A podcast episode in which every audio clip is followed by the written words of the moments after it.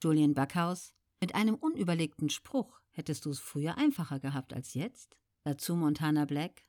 Ich will nicht sagen, dass alle meine Aktionen immer korrekt waren und dass ich immer zu Unrecht gebannt worden bin, auf keinen Fall.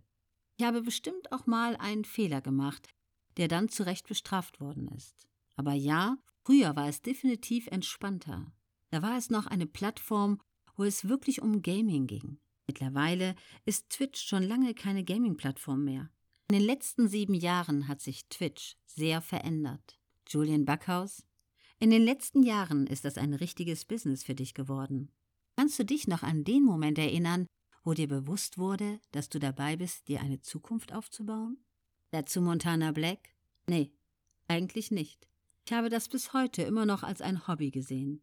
Aber ja, es ist auf jeden Fall ein Business geworden. Die Zahlen sind immer größer geworden und auch Vater Staat wollte immer mehr davon abhaben. Aber ich habe nie diesen besonderen Punkt gehabt, wo ich mir gesagt habe, oh, jetzt nochmal zwei Monate durchziehen, um mir die Zukunft zu sichern. Ich weiß nicht, wie lange das noch funktioniert. Ich mache einfach das, worauf ich Bock habe, und am Ende verdiene ich damit Geld. Aber ich habe es nie als extrem krasses Business gesehen oder als meine Zukunftsabsicherung. Ich mache mein Ding, habe Spaß daran, verdiene Geld damit und lege mir ein bisschen beiseite. Julian Backhaus. Wenn du sagst, du machst dein Ding, kann man daraus deuten, dass du ein ehrgeiziger Typ bist oder lebst du eher in den Tag hinein? Dazu Montana Black.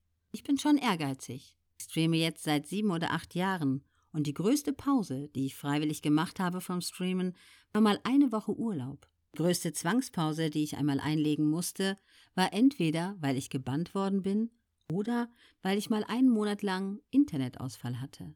Ich habe nie gesagt, oh, mir geht es nicht gut, ich pausiere mal für zwei Wochen. Da bin ich schon sehr ehrgeizig. Aber ehrgeizig in dem Sinne, dass ich die Kuh komplett melke? Nein. Es wäre natürlich noch Potenzial nach oben. Es gibt noch sehr viele andere Sachen, die man machen könnte.